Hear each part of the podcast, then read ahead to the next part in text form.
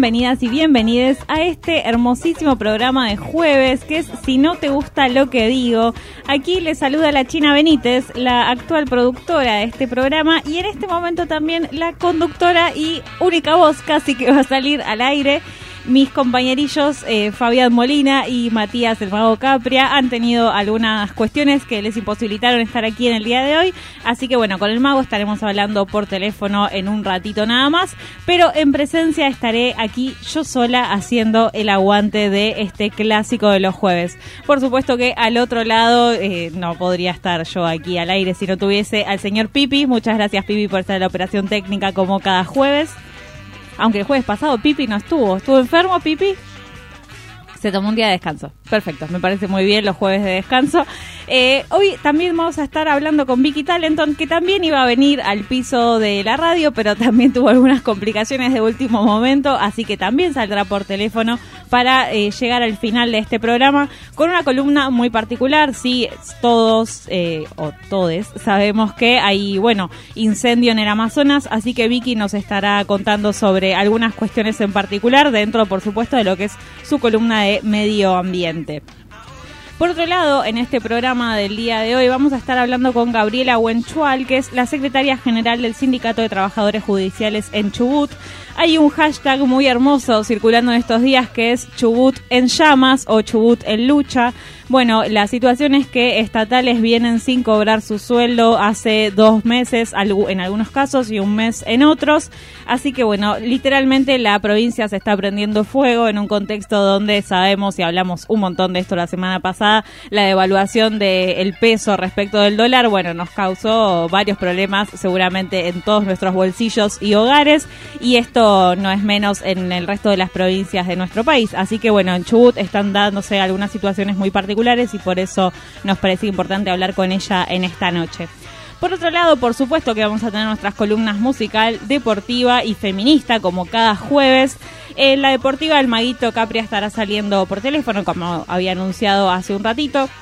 Fabi Molina nos mandó algunas noticias importantes de esta semana en el mundo musical que estaremos contándoles con un tema también nuevo que se publicó esta semana del Cuarteto de Nos.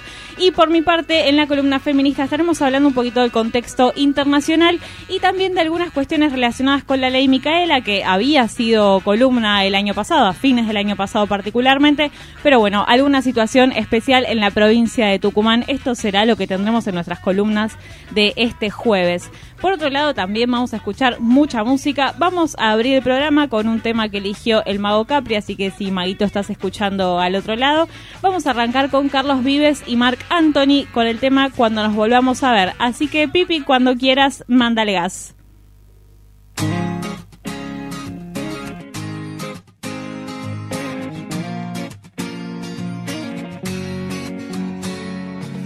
Pagué las cuentas, arreglé un poco el jardín, decoré con flores como te gustaba a ti de comer chatarra ya dejé y de ver la tele hasta dormir.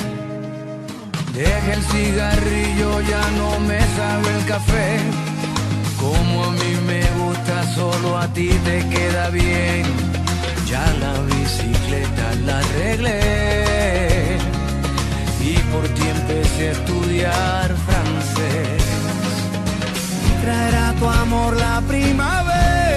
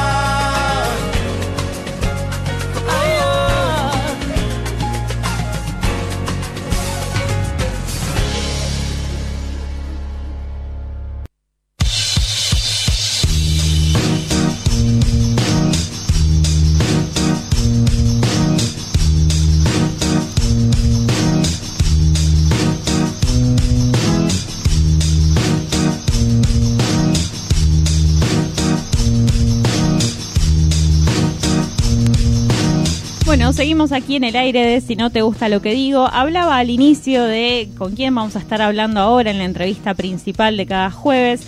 Eh, esto es por la situación que se está dando en Chubut. Había mencionado ¿no? los hashtags que se están usando en estos días para que también tengan en cuenta y puedan chusmear lo que es las redes sociales, sobre todo en Twitter. Eh, esto sería Chubut en lucha y Chubut en llamas. Eh, vamos a estar hablando por esto con Gabriela Huenchual, secretaria general del Sindicato de Trabajadores Judiciales de Chubut. Hola Gabriela, ¿cómo estás? ¿Qué tal? Buenas noches. Eh, soy secretaria adjunta. Secretaria Eh, adjunta, perdón, entonces tenía mal el dato. No, pues está bien, no hay problema. Bueno, Gabriela, contanos un poco cómo comenzó esto, esta situación de falta de pago, sí, lo que es el incumplimiento de las paritarias, la falta de obra social. ¿Desde cuándo estamos en esta situación? Mira, eh, ya llevamos más de dos meses. Eh, el, el mes pasado, en el mes de julio, nosotros las vacaciones de invierno comenzaron acá a partir del 8 de julio y ya no, eh, la mayoría que tenía este, vacaciones se fue sin cobrar los haberes. Eh, volvimos, retomamos el trabajo el día 23 de, de julio y nos encontramos que todavía no habíamos percibido los haberes, terminando de cobrar recién el 29 de julio. Eh, esto fue muy cruel porque, por ejemplo, dejaron afuera a los jubilados, en primer lugar, que generalmente eran los primeros en cobrar, Sí. y, y se agravó mucho más este, terminando de cobrar los activos el día 29 de julio. Esto es, eh, fue muy grave porque estamos sin obra social, como bien vos lo decías, no, no hacen los aportes que corresponden ni a la obra social ni a la caja de jubilación, y los médicos obviamente no pueden sostenerse si la obra social no cumple con ellos, así que hoy, por ejemplo, hoy tenemos habilitada la obra social, nos podemos enfermar de miércoles a viernes, porque de sábados a miércoles hasta las 7 de la mañana los médicos no nos atienden con nuestra obra social. No los atienden por Este, esto de la falta de pago de los aportes. Claro, porque no les pagan como corresponden a ellos, entonces este, esto, ya te digo, nos podemos enfermar tres días a la semana. ¿no? Claro. Eh, y la verdad que ha sido muy angustiante la situación, primero que nada porque esto eh, ya hace un mes que todavía no hemos terminado de cobrar, con contarte que mañana recién va a cobrar el segundo tramo que eh, corresponde a la masa salarial 40% de la provincia, que no es nada. Falta todo el resto que terminarían de cobrar recién el día, eh, calculamos que el día 30 cobramos todos los que faltamos. Así que esta situación, como te digo, ya dos meses atrás, con todas nuestras erogaciones impagas, con los intereses que nos cobran, obviamente, porque eh, nadie entiende nuestra situación, ni siquiera, por ejemplo, el Banco de la Provincia que tenemos acá, parece que vive en una burbuja, tenemos tarjetas provinciales y nos cobran los intereses como si no supieran que nos están pagando tarde. Claro, exactamente. Eh, y la verdad que entonces toda una situación que se va agravando. Imagínate que nosotros viviendo en esta zona, en la zona tan sureña, acá nosotros pagamos las cosas el tres o cuatro veces más que lo que se puede conseguir en Buenos Aires, por ejemplo. Sí, sobre todo pensando en con servicios. Esto que pasó después de las elecciones, nuestro sueldo se reduce a menos de la mitad. Claro. Eh, y todavía no habiéndolo cobrado, te imaginas que eh, cuando vayamos a comprar va a ser muchísimo menos lo que comprábamos antes. Sí, indudablemente. Lo que no termino de entender entonces, o en todo caso te pido que lo aclares, es eh, la falta de la obra social en realidad entiendo que, digamos, en términos de cómo se abonan las cargas sociales todos los meses y de ese pequeño plus, si se quiere, que brinda la Superintendencia de Servicios de Salud respecto del goce con hasta tres meses posteriores al, al último pago de esos aportes, entonces el problema no viene únicamente de los sueldos de junio, porque si ustedes ya en julio... No, no. Eh, al, básicamente a la obra social, a los médicos hace más de tres meses que no cobran, o sea, y van cobrando, y no es que cobran, por ejemplo, si cobraban tres meses atrás y cobraron el 100%, eh, lo tendríamos la prestación médica. ¿Qué pasa? Le van pagando de a puchitos, un 20%, un 30%, eh, y nunca llegan a, a, terminar de cobrar el mes completo, digamos. Entonces, esto, esto ya venía pasando con la obra social, y, y bueno, este gobierno, eh, que el, el, actual, el gobernador es el que era el vicegobernador de Mario Das Neves, que a raíz del fallecimiento sí. asume él, eh, ganó las elecciones, pero ganó las elecciones con mentiras, este, porque convoca a todos los sindicatos en el mes de febrero y principio de marzo, hablando de paritarias, eh, firmando aumentos salariales, eh, cláusulas con cláusulas gatillo, y nos enteramos eh, en la reunión del 23 de julio que eh, no van a poder afrontar el pago de, de los aumentos salariales, que en algunos casos para los compañeros de salud era cuatro mil pesos, que esa plata se le iban a pagar entre 8 y 10 cuotas. ¿Vos te imaginás que en 10 cuotas 400 pesos no sirven ni sí, para no comprar existen. un kilo de carne acá en el sur? No, claro. Eh, entonces, eh, te das cuenta que mintieron de, descaradamente para ganar una elección y ahora no no pueden eh, no afrontan los compromisos que asumieron. Eh, la verdad que eh, este gobierno permanentemente nos mintió nos sigue mintiendo porque dice que van a están haciendo lo posible y no vemos no vemos nada de esto. Vemos a un gobernador que está totalmente mediatizado con la farándula que es noticia porque está de novio con una Sí. bebé y no lo vemos preocupado por la situación de la provincia. La provincia está prendida a fuego y este señor vive en Buenos Aires Sí, además el gobernador entiendo que en estos últimos días respecto de las pasos se posicionó, digamos, al lado de la lista de Fernández Fernández. Sí, y según él, eh, el haberse posicionado de esta forma generó que la nación no le mandaran eh, más fondos eh, y que bueno, que la que todo lo que debería llegar a Chubut por co- coparticipación este, no entre como debiera, todo esto puede haberse sacado una foto antes de las elecciones. La verdad que todo es muy lamentable eh, y lamentablemente tenemos un gobernador ausente totalmente y un ministro que tenemos acá, un coordinador de gabinete que se cree que es un superministro, que maneja la provincia de Santojo, este, haciendo cosas totalmente arbitrarias, porque como bien saben, si bien ha, habido cortes de ruta todos los días, en ningún momento está entre los trabajadores hacer algún tipo de desmanes, provocar algún desorden. Todo lo contrario, es, mostrar la lucha que estamos llevando adelante. Y bueno, como te digo, arbitrariamente la semana pasada tuvieron a dos dirigentes docentes en Comodoro Rivadavia. Y gracias a la presión de, la, de toda la provincia, porque ni bien enterados de lo que había sucedido, salieron todos los trabajadores del Estado a cortar las rutas.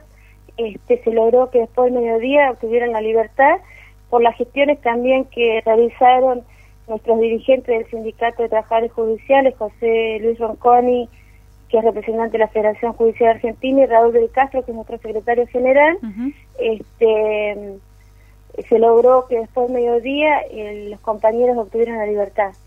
Bien, estamos hablando con Gabriela Huenchual, secretaria adjunta del Sindicato de Trabajadores Judiciales de Chubut. Y bueno, respecto de esto de los cortes y la detención de estos dos dirigentes docentes, entiendo que además, bueno, de toda la movilización que se ha generado para lograr su liberación, están también acompañados o están prestando solidaridad los trabajadores petroleros y también estudiantes. Sí, se sumaron, eso quería destacar, la adhesión no solamente de de los estudiantes, sino de los padres, de los estudiantes, que en cada marcha que se convocan este, participa toda la ciudadanía.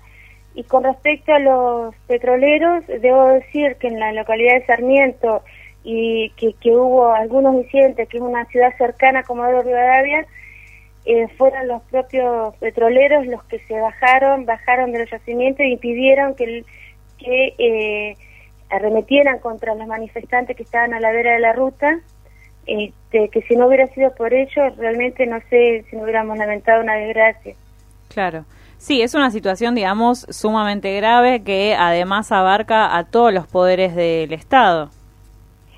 Sí, y además déjame comentarte igualmente que en Comodoro, el que es el un candidato nacional, que es, del sindicato de camioneros Tabuada, en Comodoro Rivadavia, eh, cuando las compañías estaban a la vera también se solidarizaron y dijeron, bueno, no van a tocar a ningún trabajador, nosotros, si viene, porque nos habían dicho que llegaba gendarmería y un, grupo más de, este, las fuerzas policiales, nosotros venimos y nos plantamos con los camiones para no dejar que toquen a ningún trabajador.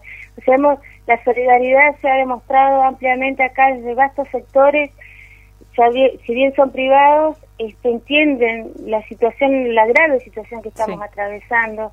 Vos imaginate, Chubut es una provincia que si bien es chiquita, en, tiene todas las ciudades están a grandes distancias. Troleu, Troleu a Comodoro hay 400 y pico, a la cordillera 600, 700 kilómetros.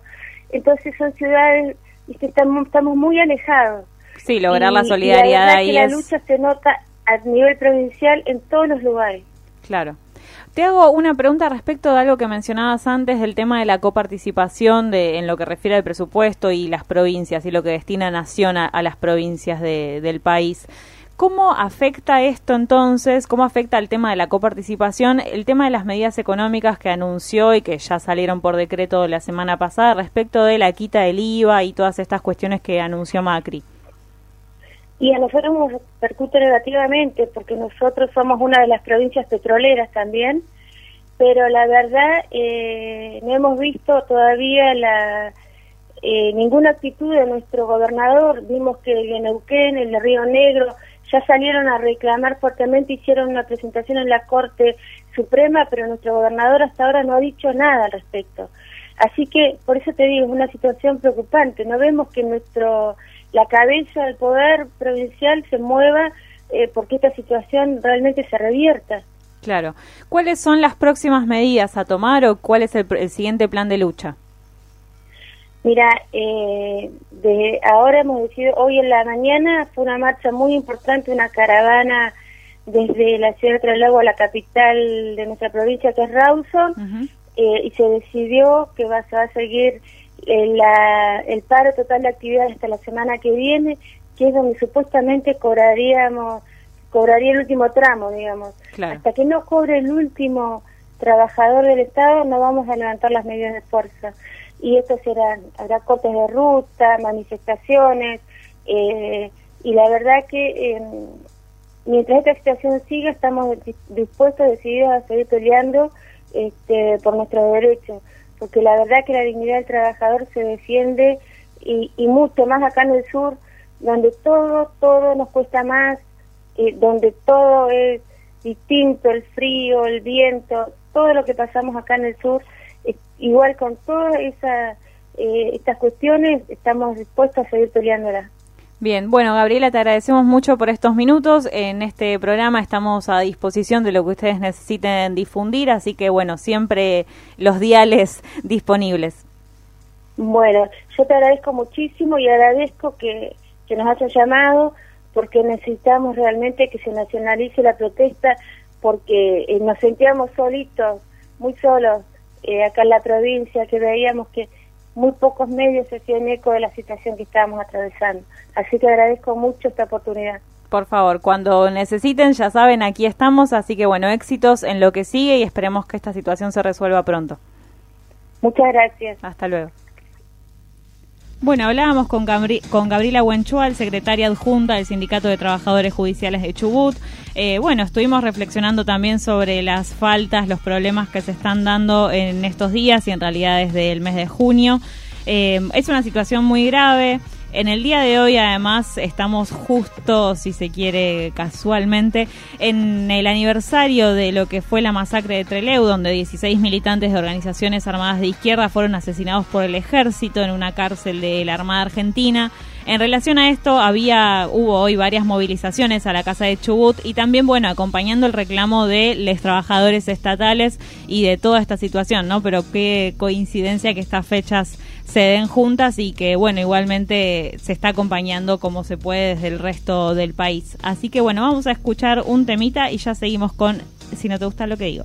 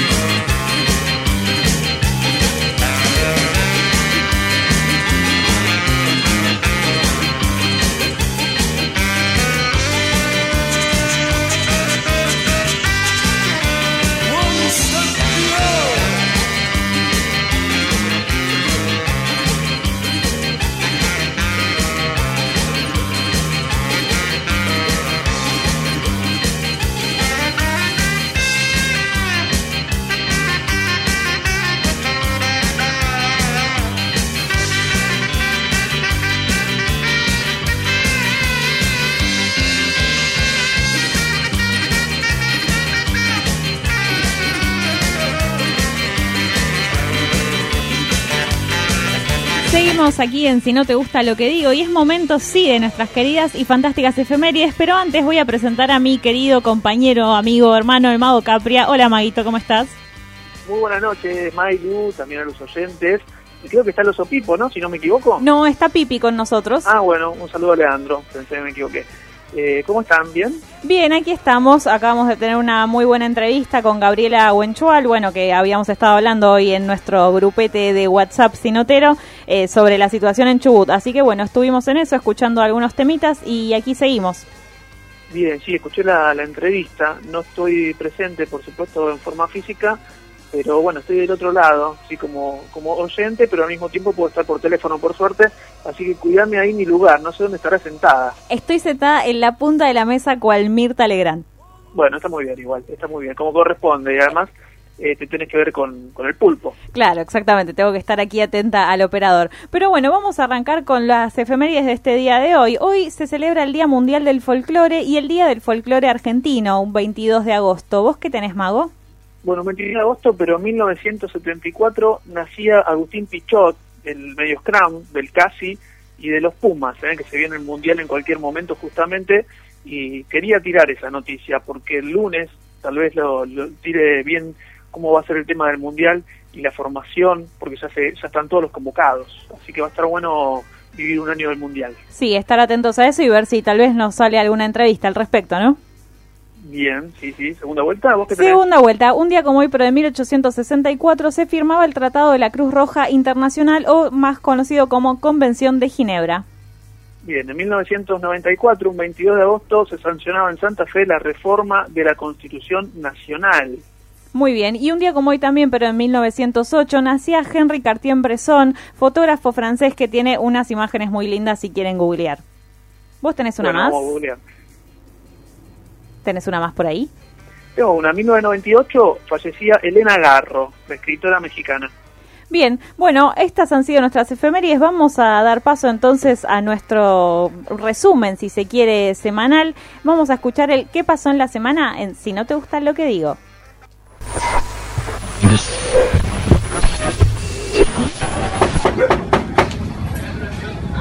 Buen día, Horacio. Soy María Eugenia Vidal, la gobernadora. Sé que estás ahí porque los vecinos me dijeron que estabas, aunque no me quieras abrir. Solamente para avisarte que estuve reunida con María y con su hija Natalia, que ya sé lo que está pasando, que me contó que te denunció y que vamos a seguir acompañándola. Va a venir un fiscal a verla para que haga de nuevo una denuncia.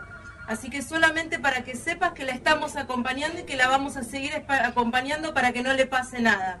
Era solamente eso. Hasta luego.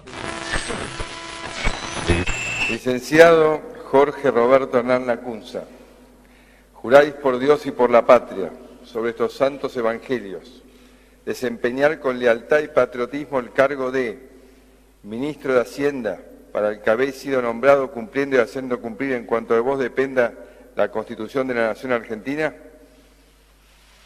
Sí, juro. Si así no lo hicieras, Dios y la Nación nos los demanden. El que conduce, el que firma y el que decide es el gobierno. Nosotros podemos estar de acuerdo o no, pero es el gobierno el que tiene que hacer, es el gobierno el que tiene que desarmar el problema que armó. Al honrarme, al honrarme con el cargo de presidente del, con el cargo de presidente no, con el cargo de de ministro de Hacienda, eh, el presidente me dio un mandato central.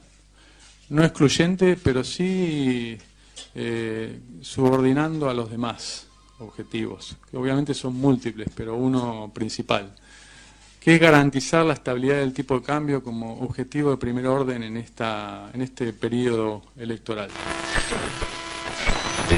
Yo he participado en muchas reuniones de gobernadores, la primera vez que en una hora, hora y media, nos ponemos todos de acuerdo, 19 provincias, en firmar un documento reclamando para que mantengan las medidas que benefician a la gente pero que no la financien con nuestra plata, que la financien con la plata del Estado Nacional. Queda mucho por hacer todavía. Por lo pronto, el sábado. El sábado 24 salgamos a las calles y las plazas de todo el país. De paso recordemos el 1A, el primero de abril del 2017, ¿se acuerdan? Que también cayó el sábado. Para mostrar y mostrarnos que somos muchos muchos más los que queremos un país republicano, democrático y decente. Ojalá ese, ese policía hubiera tenido una taser. Si ese policía hubiera tenido una, taser, hubiera tenido, digamos, hubiera tirado un, un disparo de taser y seguramente eh, la persona hubiera caído de otra manera y no se hubiera golpeado como se golpeó. La Argentina no tiene ninguna posibilidad de caer en default si yo soy presidente. ¿Saben por qué? Porque yo lo viví el default. Es muy dañino para una sociedad el default. Nadie puede querer el default como salida. Nadie. Hubo dos cimbronazos, el del domingo y el del sábado con River, nosotros en la cancha de Racing. Pero te iba a preguntar cuál de los dos es más difícil de revertir. creo que el de Racing es peor. Pero... El de Racing ya sucedió, el partido se jugó. el nuestro se juega el 27 de octubre. Ustedes ese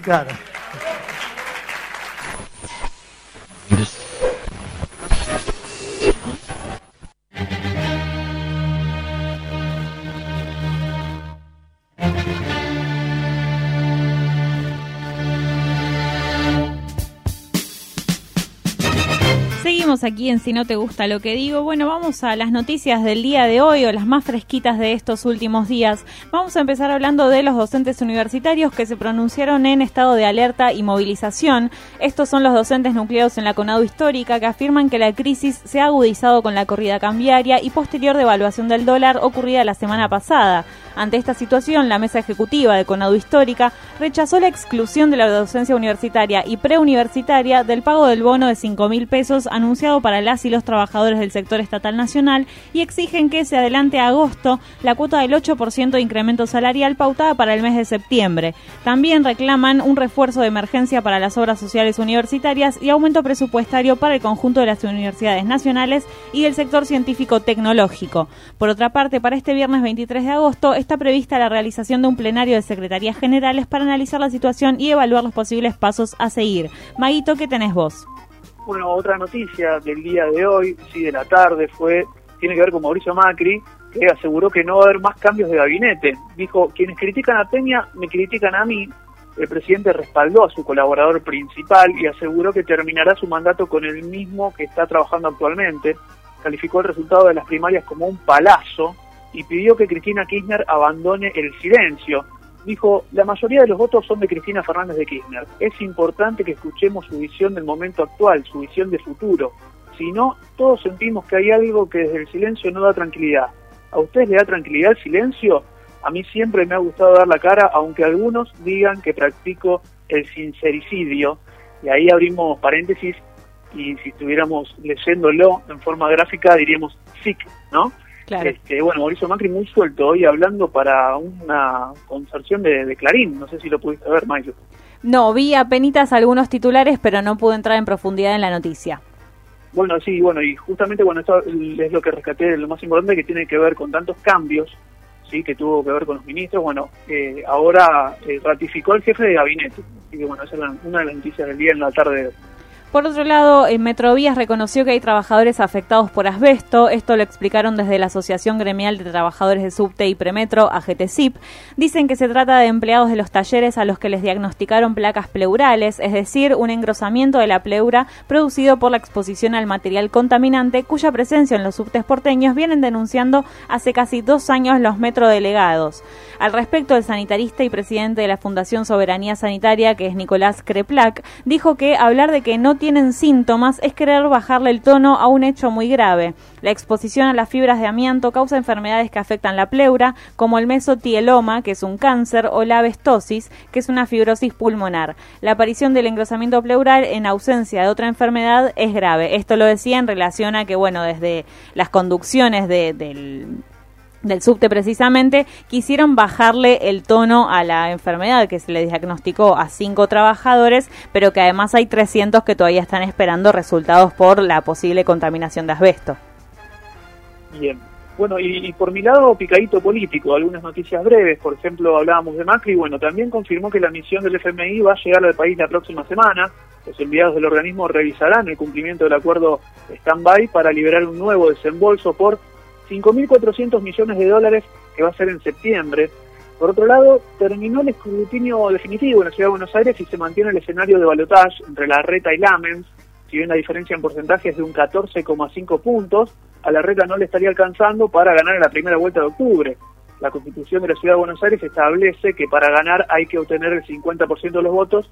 Es un piso muy alto y bueno, todavía no, no ha llegado la Reta, por lo menos en lo que están haciendo las encuestas y lo están contando. Claro. Eh, otra de las noticias cortas, Alberto Fernández descartó un default, eh, pero volvió a hablar de la necesidad de renegociar la deuda. Hablamos del candidato a presidente del Frente de Todos, que dijo que en caso de ganar las elecciones no habrá problemas en el traspaso de mando y volvió a rechazar la posibilidad de un cepo. Dijo, el cepo es poner una piedra en la puerta giratoria, efectivamente no sale nadie, pero tampoco entra nadie. Bueno, me sorprende a veces algún tipo de declaración que tiene que ver con una contradicción, ¿no? Porque en el gobierno de Cristina Fernández de Kirchner fue cuando se instaló la modalidad de cepo. Sí. Por otro lado, Lustó y Monzó. Sí, esta es la última que tengo, Mailu. El Lustó y Monzó cuestionaron la estrategia electoral de Macri y analizaron el futuro de Juntos por el Cambio.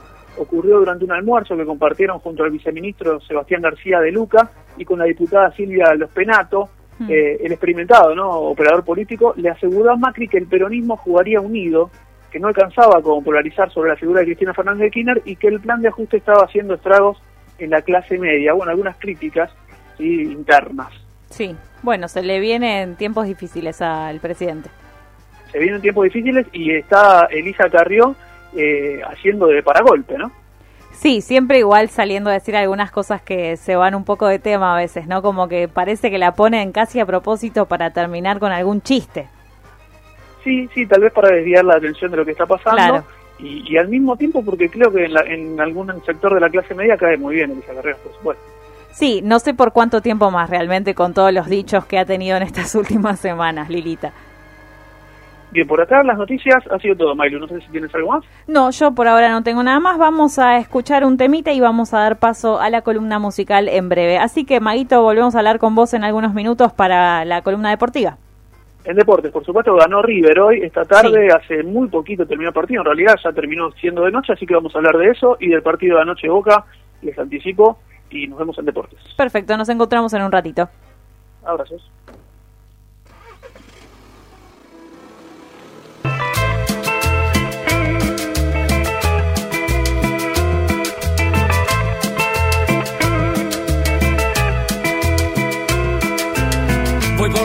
Mi camioneta blanca. Está un poco vieja, pero todavía arranca. Y subo la radio a un volumen intenso. A veces prefiero no escuchar lo que pienso.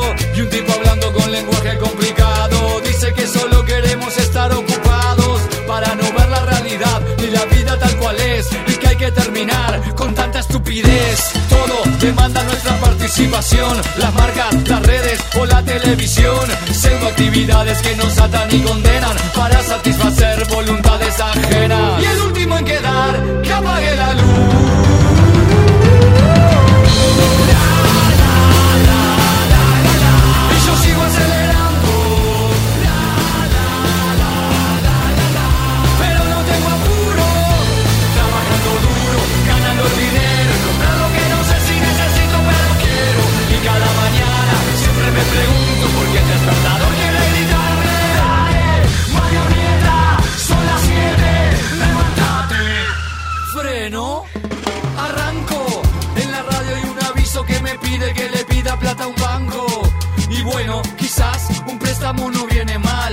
Estaba yendo al mall para ver qué puedo comprar.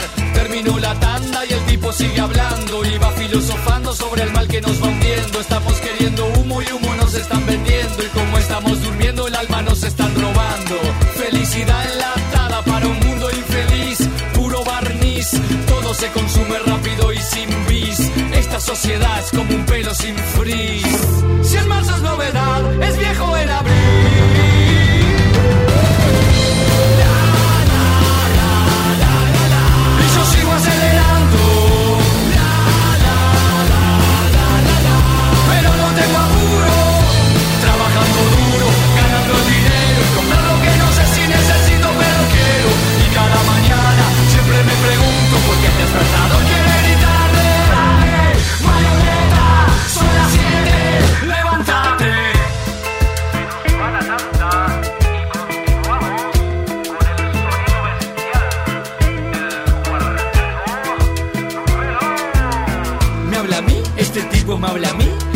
Que no entendí? ¿Será que me perdí? ¿Y para qué me voy a complicar? ¿Para qué me voy a cuestionar? Si soy feliz así, sé que el silencio es a veces violento, pero estoy dudando si no será necesario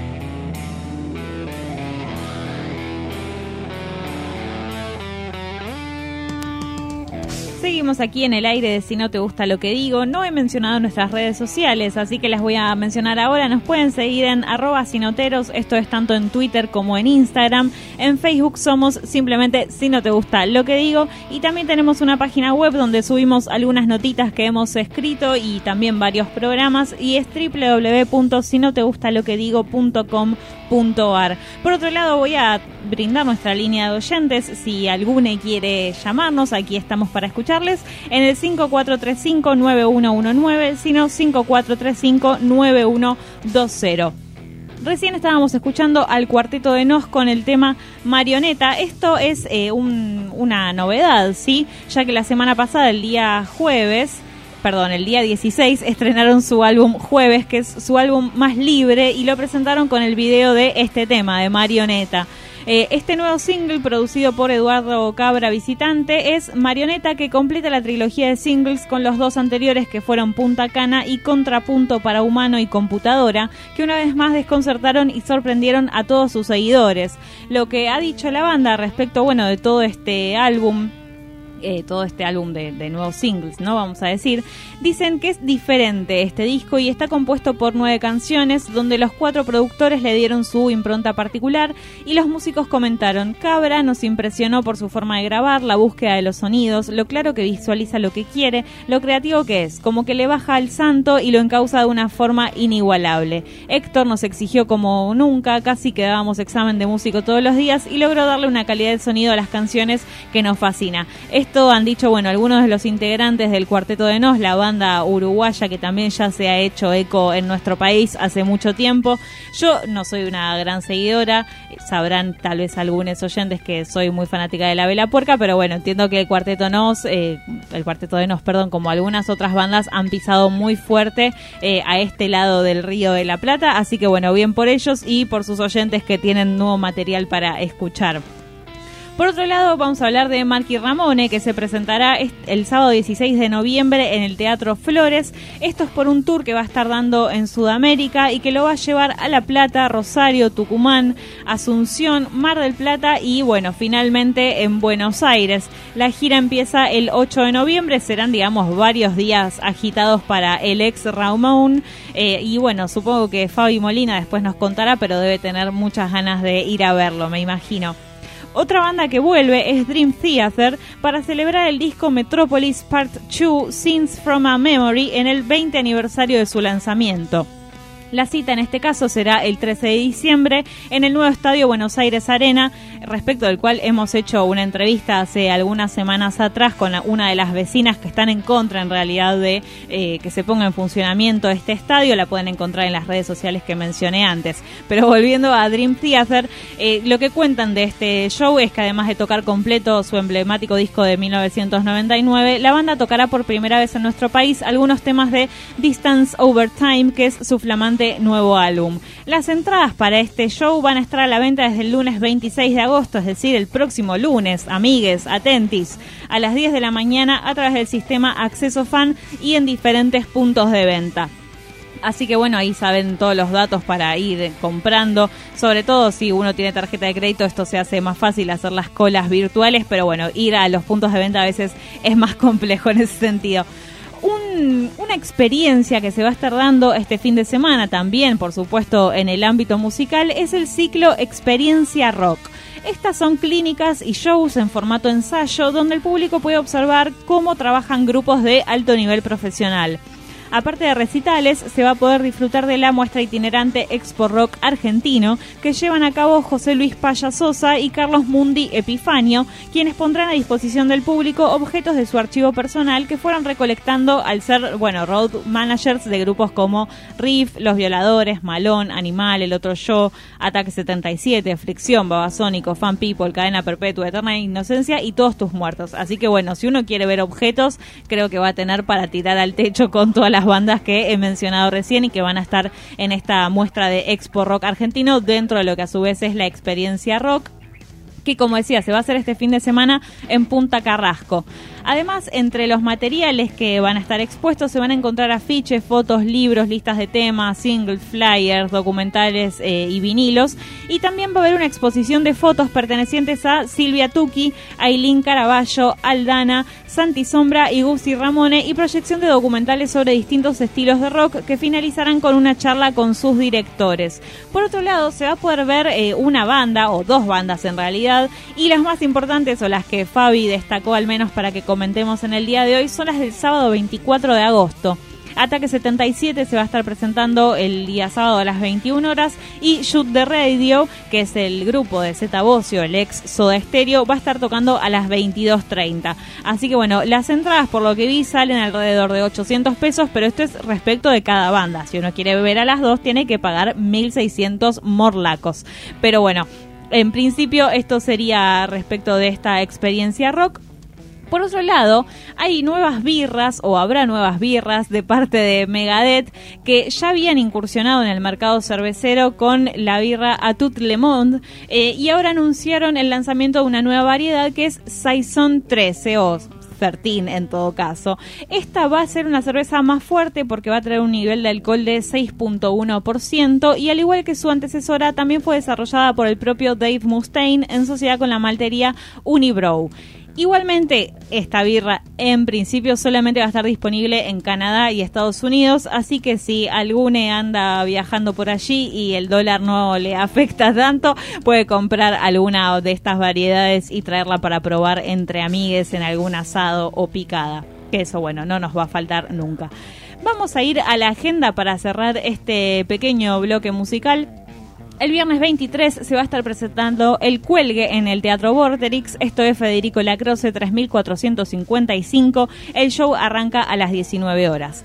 Dos minutos va a estar tocando en Uniclub. Esto es Guardia Vieja 3360, también a las 19. Qué tempraneros estos shows de viernes, por favor. Las pastillas del abuelo va a estar tocando en el estadio Luna Park. Aquí no tenemos hora anunciada, pero sí apuesto que será a partir de las 21. Y hay fiesta clandestina con Eterna Inocencia en Group. Y esto indudablemente es pasada la medianoche, así que hay fiestas, digamos, para todos los gustos. Por otro lado, nuestro queridísimo Fabián Molina va a estar tocando con su banda Echa la Trampa, junto también a Efecto Pygmalion, Saipoc y Onas, en primer piso bar, esto es Avenida Rivadavia 1394, a, unos, a unas cuadras del Congreso, así que también para quienes anden pululando por la capital el día viernes tienen más shows para ver. Por otro lado, el sábado 24 va a estar tocando nuevamente el cuelgue en el Teatro Vorterix nuevamente. Ella está en Cargosa en la trastienda, en el hermoso, la hermosa trastienda en Balcarce 460 a las 22 horas. Jóvenes por Dioseros en el Marquí, esto es Escalabrini Ortiz 666 a las 22 horas. Los Pérez García y Kenek, banda bandas ambas que han pasado por aquí, Kenek en vivo y los Pérez García en alguna nota telefónica que tenemos colgada también en nuestras redes sociales. Esto va a ser en Reinas Rock, Avenida Perón 3555 en Florencio Varela a las 21 horas. Y Guasones va a estar en el Estadio Atenas, esto es en calle 13 1259 La Plata, por supuesto, a las 19 horas. El domingo, por último, si uno quiere tener un plan más relajado, Kevin Johansen va a presentar Antilunes en Congo Bar. Esto ha sido todo en la columna musical de Fabián Molina, realizada ahora por aquí la presente China Benítez. Vamos a escuchar eh, un temita y después nos vamos a la tanda.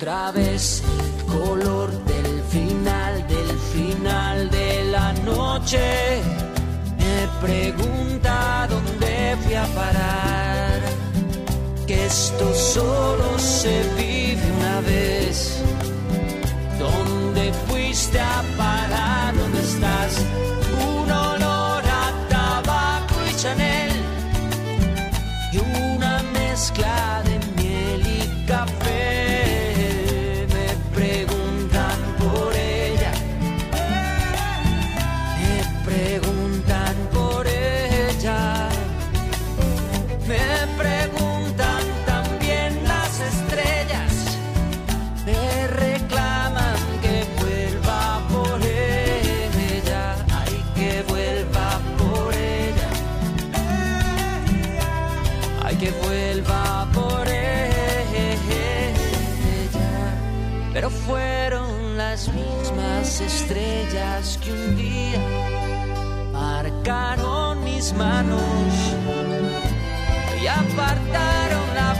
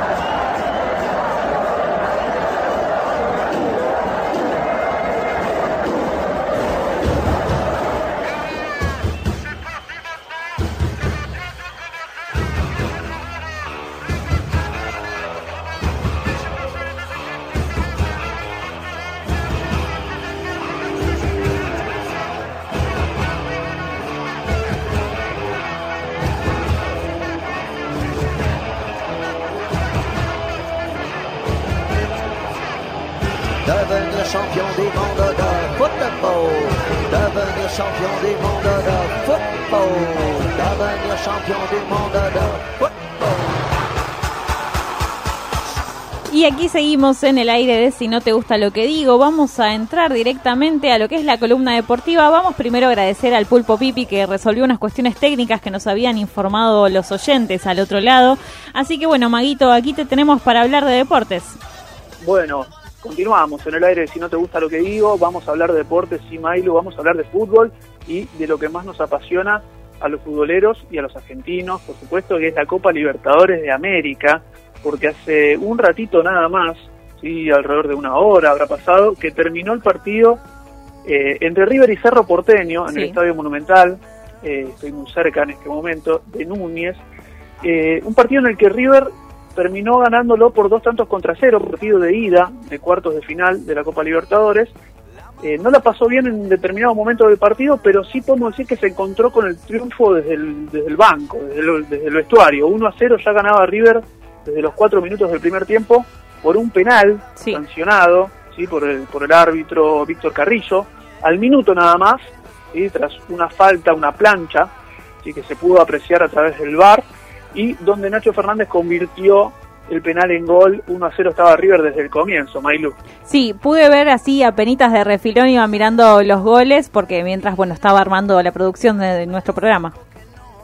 Sí, bueno, después eh, el VAR intervino mucho esta noche, por lo que pude ver, te soy sincero, no vi el partido, estaba en clase, estaba en facultad, eh, pero sí pude ver los resúmenes sí que, que dieron los, los noticieros deportivos, eh, especialmente, bueno, en Fox, en ESPN, que son los más confiables, y estuve viendo a través de las cámaras del VAR eh, las tres jugadas polémicas. ¿sí? La primera, la del, la del penal, que veníamos hablando recién, eh, creo que sí, que está bien, que está bien otorgado, me parece que fue dudoso porque estaba muy, muy rodeado de jugadores, eh, el jugador de la Cruz, a quien le comete la falta, pero se puede observar una plancha, es penal, eh, después bien convertido por Nacho Fernández. Después hay una jugada que termina en gol, gol de River, eh, gol de Nacho Fernández, pero hay una mano previa, recurren al VAR, se anula el gol de River, y en el segundo tiempo, un segundo penal a favor Sí. de River. Lo que sorprende en el mundo del fútbol, en el mundo de la Copa Libertadores, y, y es la vinculación que, que desde hace unos años tiene River con la Comebol y que permanentemente recurren al VAR. Y es verdad, hoy no fallaron eh, de manera ilícita, por decirlo así. Pero siempre está eso de que recurren al VAR y no, no cometen un error en contra. ¿sí? Hace tres años sí, River se vio muy perjudicado en un partido con Lanús, en donde River queda fuera de la Copa Libertadores, le dan un, vuelta un partido histórico y, y, y muy insólito, y fue perjudicado dos veces. Pero desde ahí, que, que a River cuando recurren al VAR eh, siempre aciertan, y bueno, y, en el segundo penal, sí que también Carrillo eh, marca penal, eh, Miguel Ángel Russo, lo estuve viendo recién en conferencia de prensa, ahí sí se quejó, la jugada es dudosa, a mí yo la tuve que ver tres o cuatro veces, es, es más lo que pienso que no fue penal que lo que sí, pero una, una jugada tan, tan finita creo que le podríamos dar la derecha al árbitro. Eh, Palacios choca con, con Carrizo, el arquero del Cerro Porteño, y cobran penal. Entonces ahí no sabes si el delantero choca con el arquero o el arquero embiste al, al delantero. A mí me quedan las dudas. Para mí, eh, Palacios lo, tiene la intención de chocarlo y corre más rápido y llega antes. Y bueno, muy muy vivo también, ¿no? El jugador de River que es figura en estos últimos meses. Sí. Así que bueno, River ganó 2 a 0 eh, y acá, bueno, se encienden las alarmas, ¿no? Todo el mundo del fútbol, y especialmente los periodistas y, y, y lo mediático vuelve a estar en, en llamas porque hay un posible superclásico Claro. en Copa Libertadores de América, que es un, un cruce de semifinales, nada más y nada menos. Otra vez los dos están muy cerca de lograrlo porque River tiene que viajar a Paraguay la semana que viene a convalidar este 2 a 0 que tiene a su favor, lo, que lo obtuvo de local, pero no le convirtieron goles de visitante, o sea que tiene algo muy fuerte. Además, River en los mano a mano últimamente no ha perdido eh, por Copa Libertadores desde hace mucho tiempo. Son seis los partidos que está invicto, eh, son un montón de partidos en los que siempre convierte goles, y si River convierte un gol más allá, en Paraguay, el conjunto Cerro Porteño tendría que hacer cuatro. Claro. Eh, Sí, así es bueno, complicado. y- y- claro, y lo que te decía hoy, que íbamos a hablar también de Boca, que Boca ganó ayer en Ecuador 3 a 0. Sí. Y también va a ser muy difícil que la Liga de Quito ecuatoriana venga a la bombonera la semana que viene, día miércoles, 19 y cuarto, y le haga tres goles a Boca, ¿no? Eh, En el fútbol nunca se sabe, pero me parece que River y Boca ya están con un pie en la semifinal, los dos, Sí. que se van a ver las caras, eso va a ser el 3 de octubre, ¿sí? el primer partido, el de ida en el Monumental, que haría miércoles, y por ahora, bueno, el 3 de octubre es miércoles y va a ser miércoles, pero por ahora el partido está confirmado en esa fecha eh, y será de noche seguramente, y luego se jugará eh, dos o tres semanas después. Tengo entendido que las semifinales eh, tienen muchos días en el medio, así que vamos a tener un octubre con las elecciones de nuestro país, más el superclásico pendiente, va a ser muy candente el octubre que vamos a vivir en Argentina, Bailo. Sí, un mes bastante picante. ¿Vos, Maguito, la semana que viene vas a la cancha a ver a Boca? Sí, sí, sí, sí, yo ya tengo el adicional y, y ahí estaremos 19 y cuarto, correremos para llegar. eh, ¿Vas a ir con tu padre? Una estrategia. No, no, no, porque mm, voy a salir eh, a falta de una hora y cuarto y no, no puedo ir con el auto, ya tiene que estar adentro. Eh, tengo que ir solo por mi cuenta y hay una estrategia que si algún oyente de Boca está escuchando, la recomiendo. Tienes que tener alguna eh, destreza física, tal vez. es tomarte el subte, cualquiera de esos que te dejan Plaza de Mayo. Sí. Bueno, y agarrar Bolívar, que nace ahí, Bolívar Ujú. al cero, y empezar a caminar. Sí. Son 32 cuadras, derecho. Una caminata un poco larga. 32 cuadras, derecho por Bolívar, cambia dos veces de nombre y te chocas con la bombonera literal. Nunca doblás. Ah, mira, no sabía ese Desde dato, ¿eh? Plaza de Mayo, ese tiro el dato. Entonces, si vos bajás del subte 18 y 20, 18 y 50 estás por las inmediaciones de la bombonera haciendo los cacheos, 19 y cuarto empieza el partido, así que tengo toda la fe de llegar. Y es un buen dato que por ahí nadie sabe. Mucha gente hace la, la combinación con, con la línea C, se baja a Constitución, Claro. y que también puedes patear después si estás más cerca, pero tardás mucho más en las combinaciones y hay mucha gente. Sí, tomar un colectivo en el bajo, digamos, ya llegando a la cancha de Boca, eso empieza a ser un embudo y tampoco termina siendo conveniente combinar con un bondi. Exacto. Y, y hablando de Boca, bueno, un Boca que, que empezó a recuperar un, un poco su, su estirpe, su, su alma, porque venía jugando mal, tal vez sacando buenos resultados, ¿sí? no en todos los partidos, casi que no le convierte en goles. Ujú. Eh, Andrada ha hecho muchas vallas invictas en lo que va del año y cambiaron bastante las caras, ¿no? No está más eh, el 5 del equipo, que era Naita Hernández, no está más el 9, que era Benedetto, no está más el 7, que era Pavón. Está el caras nuevas, mencionadísimo ¿no? de. Rossi, claro. De Rossi, eh, está el, el nuevo 9, si lo podemos llamar así, en realidad siempre estuvo, es Juanchope Ávila que para mí eh, está en un estado físico imponente, imponente, la velocidad que tiene, con el tamaño que tiene, es increíble que un jugador esté eh, con, tan veloz como se lo vio anoche en, en Quito, ¿no? O sea, lo de, nu- lo de nuevo 9 lo decís entonces por su digamos, por su desarrollo físico abrumador. Claro, lo digo por el desarrollo Ajá. físico broma, y además que bueno, se calza la número 9 que la tenía Benedetto, la hereda, Claro. un jugador que le ha tocado hacer muchas veces banco, que cada vez que entraba convertía al menos un gol y, y que pocas veces jugó de titular en Boca. Ahora, le ponen la 9 y ya ha convertido goles y ayer hizo uno muy importante que abre el partido en la altura. Alfaro, el técnico de Boca, hizo una, una estrategia para poder ir a combatir la altura yo lo hablaba con mi compañero Juan Pablo Ciancia de que era muy arriesgado. Todos los datos que yo tenía era que si Boca llegaba dos días antes o tres días antes por, por ex jugadores y ex técnicos que han dirigido en la altura, era ser un poco kamikaze. ¿sí? Vos cuando llegás te sentís normal y hasta tal vez podés jugar un partido ese día que no vas a sentir el cansancio físico, pero el segundo día ya te sentís muy mal. El tercero peor y el cuarto es imposible. Claro. Eso lo, lo cuentan todos, los que, los que juegan en Ecuador, los que juegan en Bolivia. Y, y bueno, sorprendentemente Alfaro, a, a través de algunas recetas medicinales, ¿sí? habla también de la ingesta posible del Viagra, eh, que es un, dilatador de arterias, eh, ha, ha trabajado este partido de una manera que nadie esperaba. El periodismo le, le cayó en estas últimas semanas con respecto a esto de viajar eh, tantos días antes a Quito, no hacer una escala en, en Caracas un tiempo hasta que puedas ir a Quito la noche anterior, que Conmebol te obliga a dormir en los hoteles un día antes de los partidos. Eh, entonces, bueno, eh, se la jugó, se la jugó y sacó chapa, ¿eh? porque en Sí. conferencia de prensa dijo que, que si hubiera perdido Boca lo hubieran matado. Claro.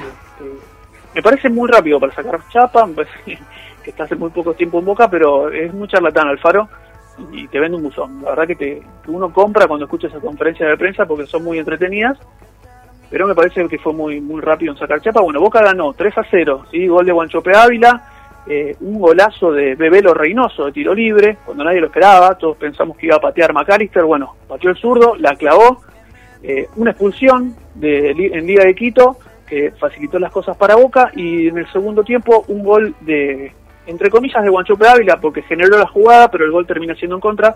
3 a 0 ganó Boca con un pie y mie- y medio en semifinales y con el posible cruce con River. Claro, igualmente digo, más allá de que sea un poco charleta Alfaro y que tal vez para vos no, no estuvo bueno como el sacar chapa, sí me parece esto que decías, todo el periodismo y, y las personas, los aficionados al fútbol, mi, mi compañero eh, me comentó que él estuvo mirando el partido también y que reconoció esto, el gran esfuerzo de en la altura haber logrado un 3 a 0, digamos, un triunfo que no sé si del todo cómodo y sin esfuerzo, pero que es un logro efectivamente. Y bueno, entonces bien por Boca y si Alfaro está logrando remontar un poco lo golpeado que venía Boca en las últimas semanas, un, un mini aplauso para él.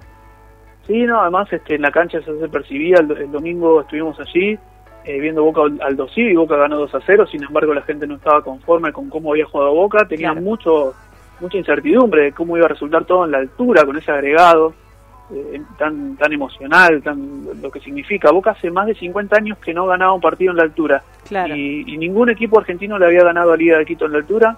Eh, creo que Vélez Arfield le había ganado, eh, si no me equivoco, eh, a otro equipo ecuatoriano en la altura, pero es muy difícil hacerlo así. Eh, es muy común traerse quizá un empate, pero no ganar. Y Boca no solamente ganó, que sino también goleó y empezó a gustar. ¿sí? Con, especialmente con Capaldo en el mediocampo, Salvio, McAllister, el ingreso de Velo Reynoso. Creo que es un mediocampo muy bueno que está empezando a armar Boca de toques, de, de- de armado de jugadas, que a Boca Sí. le estaba faltando bastante eso. Y con un De Rossi y un Carlos Tevez en su esplendor, por lo que sucedió el domingo contra Alto Civi, que jugaron los dos muy bien, pero que no ingresaron al campo de juego en ningún momento, no fueron parte de los cambios, se los guardó, así que Boca tiene un, un- un banco de lujo para que descansó y que puede jugar seguramente este domingo cuando enfrenta a Banfield. Claro. ¿Y qué partidos bueno. entonces se vienen para el fin de semana? Ya no, digamos, respecto de la Libertadores, sino en Copa Argentina o Superliga. Y como para cerrar eh, con respecto a River y Boca, bueno, River va a enfrentar a Talleres y Boca va a enfrentar a Banfield, River recibe a Talleres, Boca viaja al sur, este, Boca no, no va a recibir más equipos en la bombonera salvo a Liga de Quito en este mes de agosto y, y recordarte que eh, ya en la quinta fecha se van a enfrentar River y Boca por la Superliga. Claro. Y así que vamos a tener ahí tres partidos seguidos de superclásicos, muy parecido a lo que sucedió el año pasado. Eh, el primero de septiembre, que cae domingo, se va a jugar en el Monumental a las 5 de la tarde. River va a recibir a Boca, veremos cómo, cómo estarán los, los lesionados y las formaciones. Sí. River, por ejemplo, Poncio se está recuperando y ayer en Boca se lesionó Zárate, que ya sabemos que no llega a ese partido. Claro. Y, y un mes después, el 3 de octubre, otra vez en el Monumental por la Libertadores, si es que los dos avanzan a semifinales, y el 20 y pico de octubre se define todo en la bombonera. Así que bueno, veremos ¿Cómo avanza eh, qué todo? ocurre. Este es el, el puntapié inicial de lo que va a ser un fin de año caótico con respecto a, a los superclásicos. Claro, bien. Así que bueno, cerramos, Mailu. Cerramos de esta manera. Eh, espero que sigan haciendo un gran programa como los venía escuchando. Y, y, bueno, éxitos para la columna también feminista y por supuesto la de Vicky Tannington, ¿no? que quiero interiorizarme más sobre el tema de las, de los, del Amazonas que se está incendiando. Bueno, todo eso en unos minutos, así que ahora te despedimos, Maguito, con un temita de Oasis y seguimos aquí en Si no te gusta lo que digo. Abrazo para todos. Abrazos.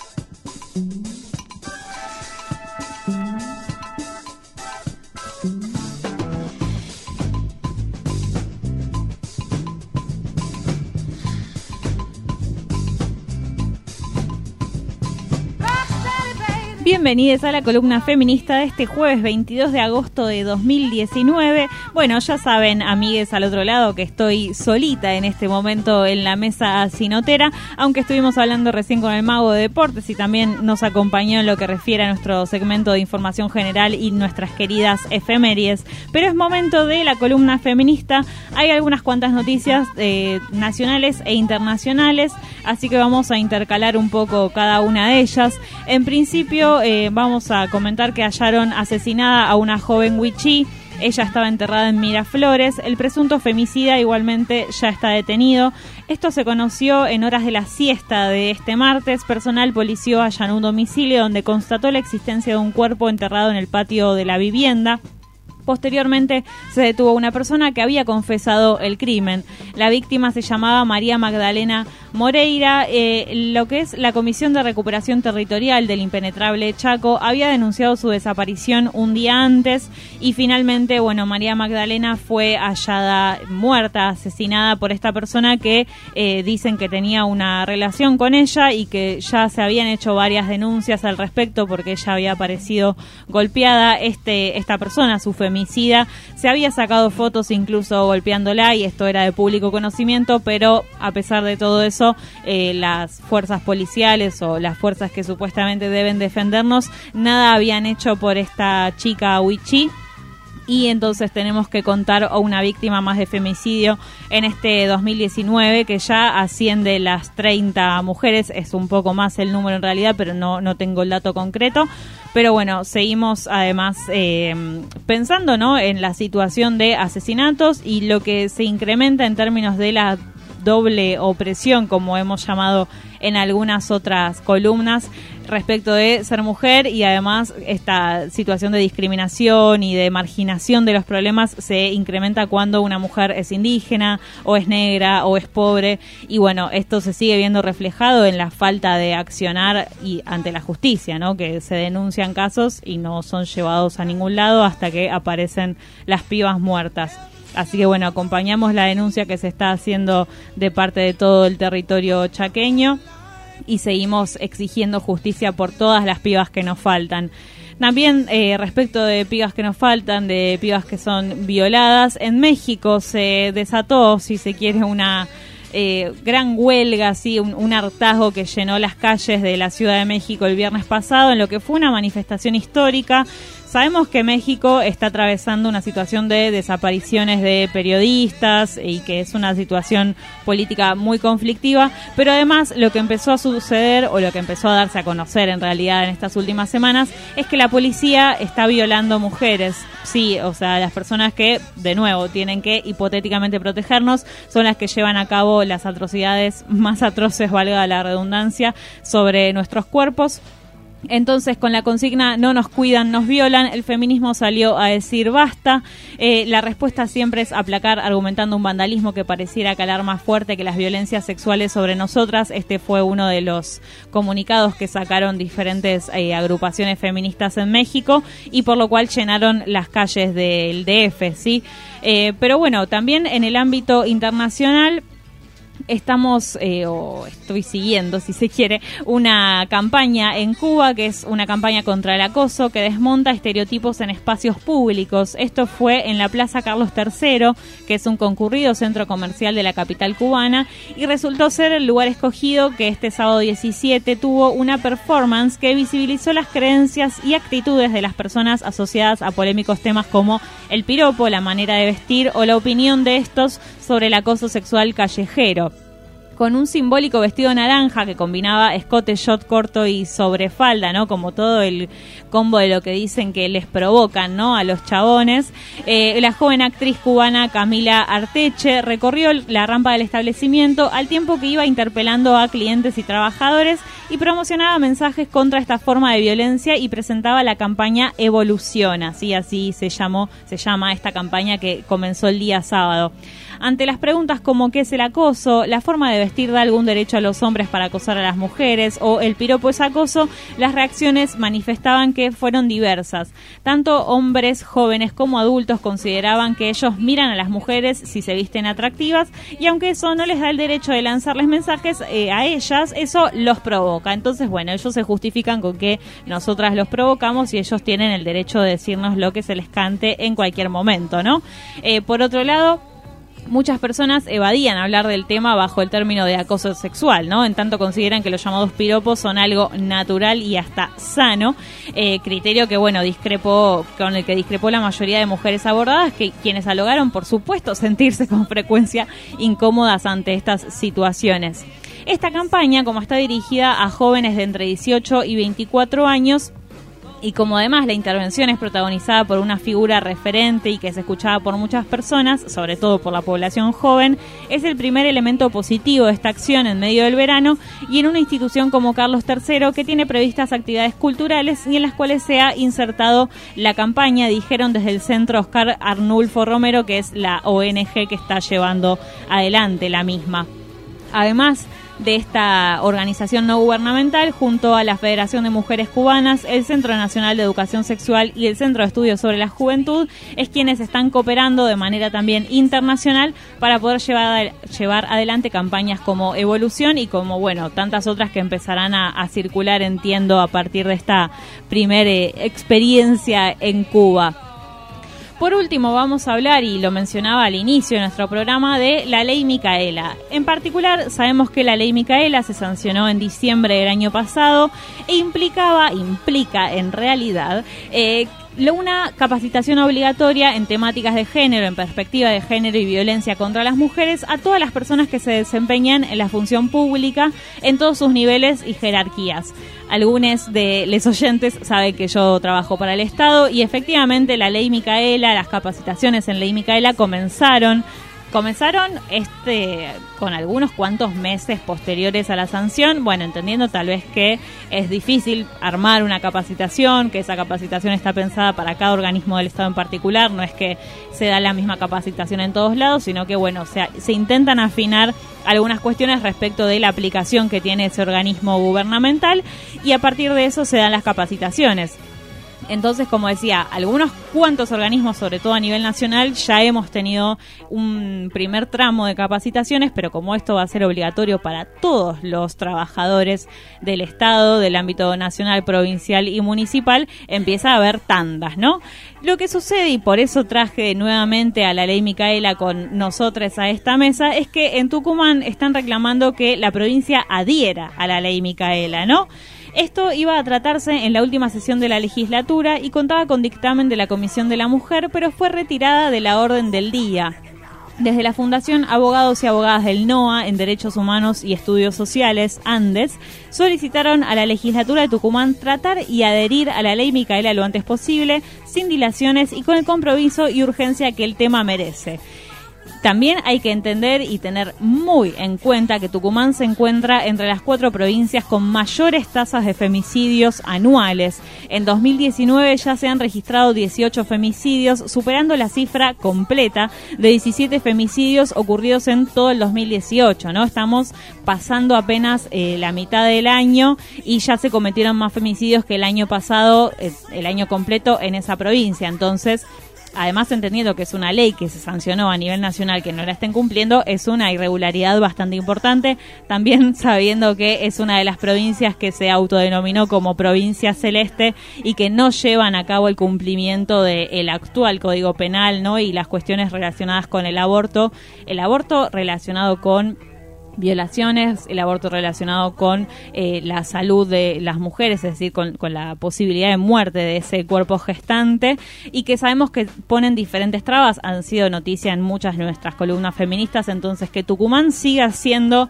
eh, la provincia celeste por excelencia me parece que es sumamente grave, hay que ponerle atención a estas cosas y hay que hacer entender que el Estado es laico y que entonces no se pueden interponer cuestiones religiosas para el cumplimiento cumplimiento de las normativas vigentes, tanto me refiero al Código Penal con las cuestiones del aborto, como también a la capacitación de la ley Micaela, ¿no?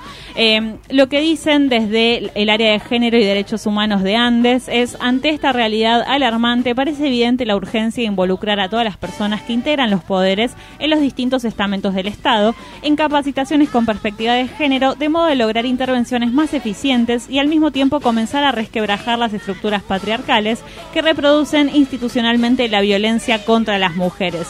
Así que bueno, empezará a darse, supongo, en Tucumán algunas eh, movilizaciones o algunos reclamos hacia las los diferentes estamentos del Estado para que se dé cumplimiento a esta ley y que por fin todos y todas y todos los trabajadores del Estado estemos capacitados con perspectiva de género para poder ser mejores funcionarios públicos, cosa que a veces no se reclama en demasía, pero que entonces si desde el mismo Estado no se garantiza el cumplimiento de normativas para mejorar nuestro desempeño como funcionarios, es un poco difícil que eso se pueda llegar a dar. Pero bueno, esto ha sido todo en la columna feminista de este jueves. Vamos a escuchar ahora un temita de Mon Laferte que es Orgasmo para dos y después ya vamos a hablar con Vicky Talenton sobre lo que está sucediendo en el Amazonas. Así que seguimos en Si no te gusta lo que digo.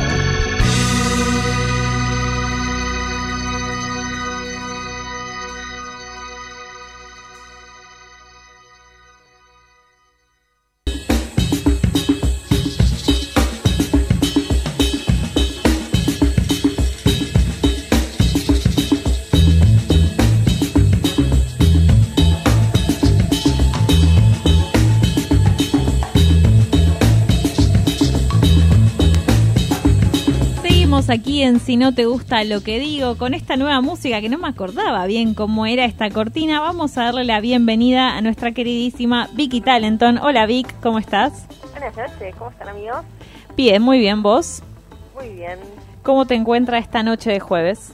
Eh, bien, bien, por suerte, un poco agitada, pero bien, porque bueno, ya saben el tema controversial que tenemos de cara para la columna de hoy, ¿no? Sí, así que arranquemos cuando tú quieras.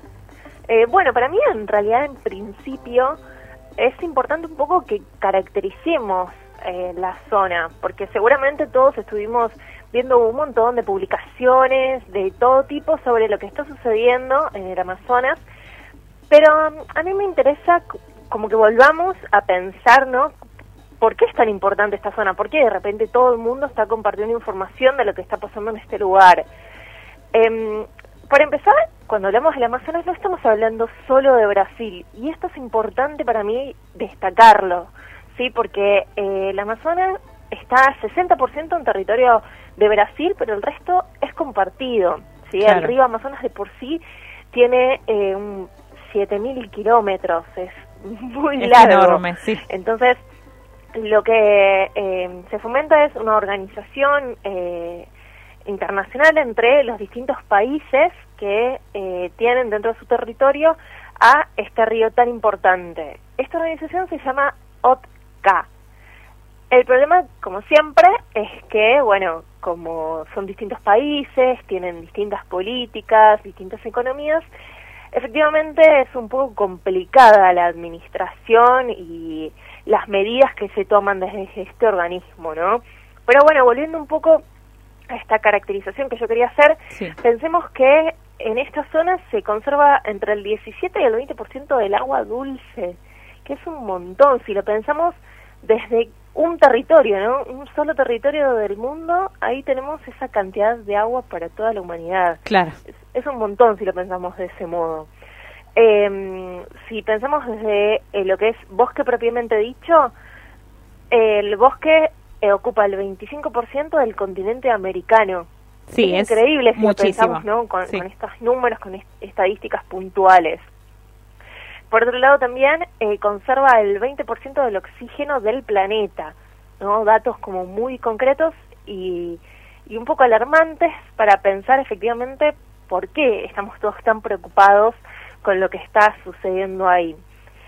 Ahora bien, después de, de plantear esto, de pensar todo este territorio, todos los recursos que tienen, ¿no? Tiene el 10% de la biodiversidad a nivel mundial. Sí. Vuelvo con este dato porque parece poquito, pero en realidad, reitero, en un solo territorio tenemos el 10% de la biodiversidad mundial. Claro. Es un montón, ¿no? No sí, sí, en números, claro, comparado con eso, con el mundo, es como todo en en una misma región, o sea, Claro. son muchas cosas importantes. ¿Ustedes qué escucharon? Digo, ¿Cuáles eh, son los motivos que, que escucharon o que vieron, que leyeron en las redes sociales de por qué está sucediendo esto ahí?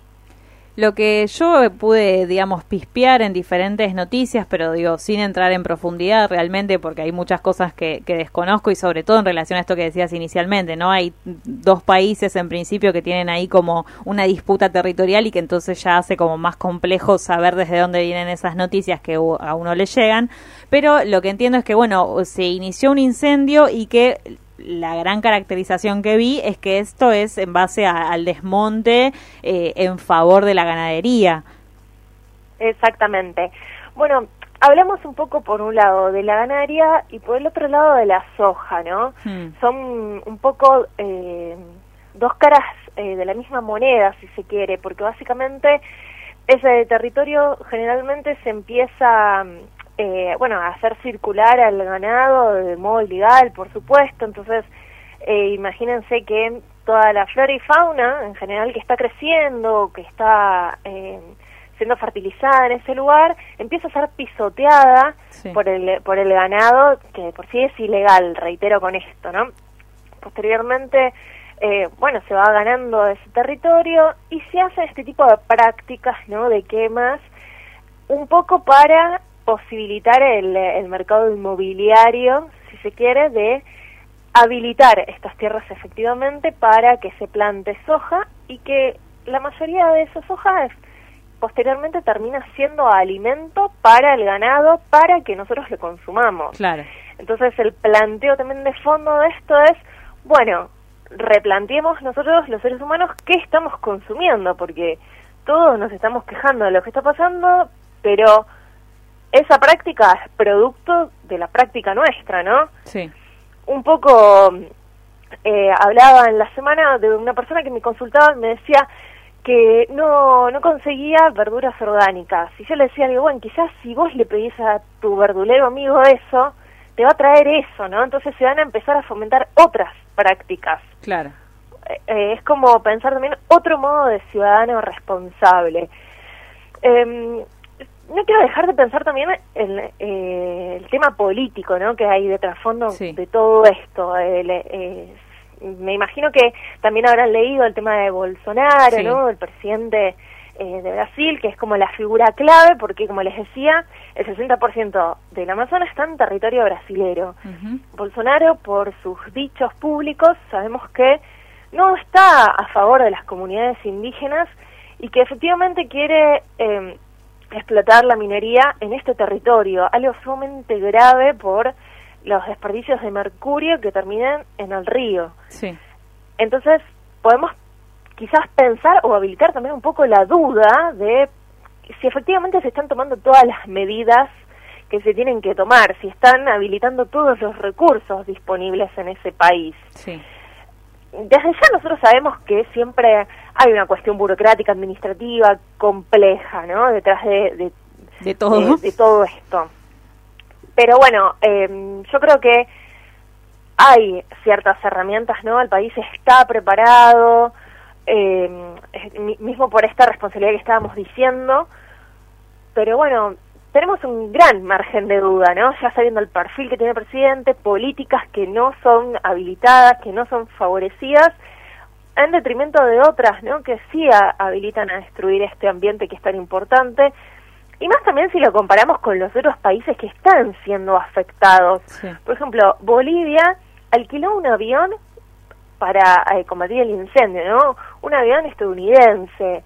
Y Claro. todavía al día de hoy, si bien lo, lo- lo alquiló y está trabajando con eso, todavía Brasil no le habilitó El un aeropuerto aéreo, para claro. este avión. Entonces, digo, pensamos que efectivamente no hay tanta articulación o, o hay algo ahí de trasfondo que llama la atención. Sí.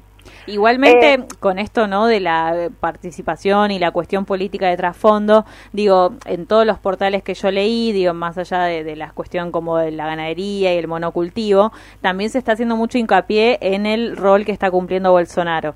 Ahora, también me pregunto o me pongo en un modo más crítico a, a intentar entender que, digo, más allá de que Bolsonaro malo malo, también hay que entender que la práctica gana- ganadera y de cultivo de la soja no empezó en el año pasado. No, esto totalmente, ¿no? E incluso yo tenía datos alarmantes sobre esto porque, a ver, eh, el área eh, de estudios satelitales de Brasil registró entre enero y agosto de este año, escuchen este dato, por favor, 72.843 focos de incendio. Ah, una pavada. Este, este número es el más alto desde el 2013, que es cuando se empezaron a, a difundir los datos espaciales. Sí. Pero esto no implica que recién empiece ahora, ¿no? Claro. Es, es, es increíble. Realmente a mí el dato me, me, me dejó... Sí, sí, es un dato, un número muy alto. Sí, incluso sí, también lo comparamos que desde el jueves pasado, o sea, hace una semana, eh, se estuvieron detectando des- desde ese jueves hasta este jueves 10.000 nuevos focos de incendio. O sea, el nivel de crecimiento que va teniendo Sí. este incendio es realmente alarmante. Imaginemos que al día de hoy Bolivia lo tiene controlado si se quiere, ¿no? Porque no es que está avanzando, ya está todo en cenizas. Claro. Eh, Paraguay, por su lado, todavía no tiene cuantificado qué cantidad de territorio está afectado y Perú ya decretó la alerta por la llegada del fuego a su territorio.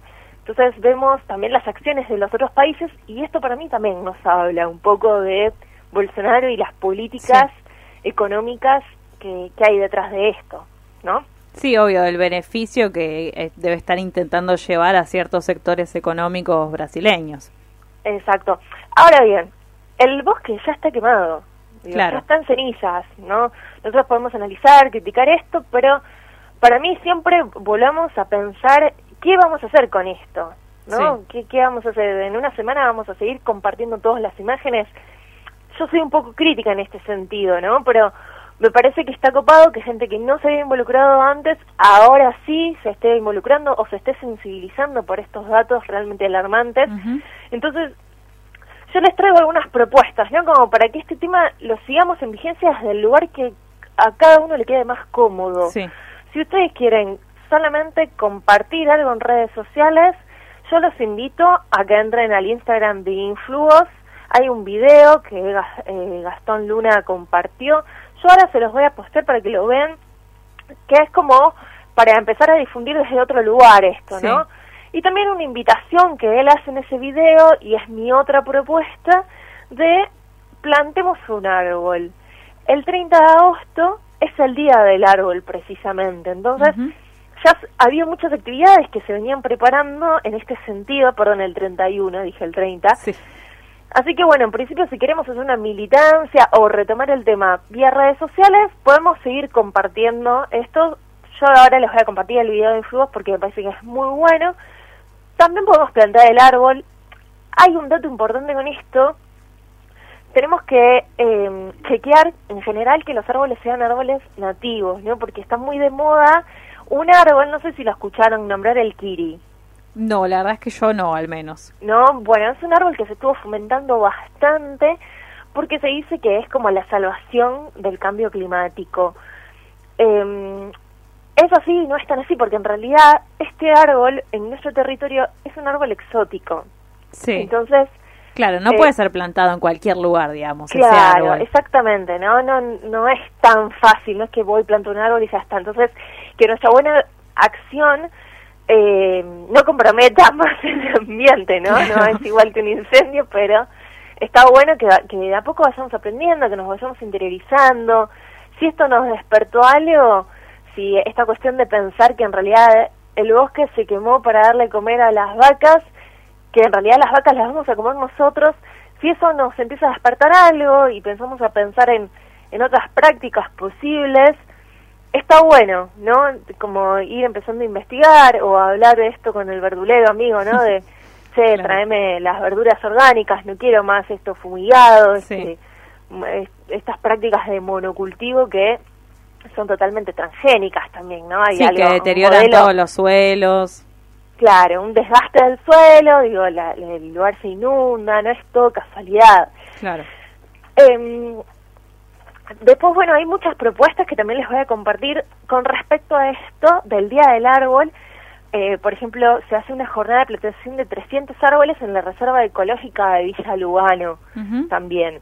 Entonces, hay eh, distintas medidas que podemos hacer, Sí. ¿no? En resumen, yo les decía esto de plantar el árbol, eh, compartir información en redes sociales, empezar nosotros a investigar un poco más sobre nuestros hábitos, qué es lo que genera, eh, conocer prácticas eh, o emprendimientos, ferias cercanas, pero yo también me quería despedir planteando una cosa importante eh, con respecto también a la relación que tiene este hecho en nuestro territorio. Sí.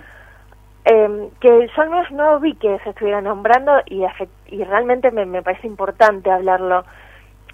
Esta quema no está sucediendo únicamente en el Amazonas, ¿no? No. Esta práctica es una práctica diaria que Sí. se hace en Argentina. Entonces, está bien que nos llame la atención porque es un territorio único, pero en nuestros bosques esto también sucede. Claro. Y el Chaco es uno de los territorios más afectados de nuestro país por esta práctica. Entonces, yo los invito a que investiguen, a que vean un poco qué, qué- cómo es que esta misma práctica en realidad también se fomenta y se hace en Argentina y que en realidad si bien hay una ley de bosques, esa ley de bosques no se cumple.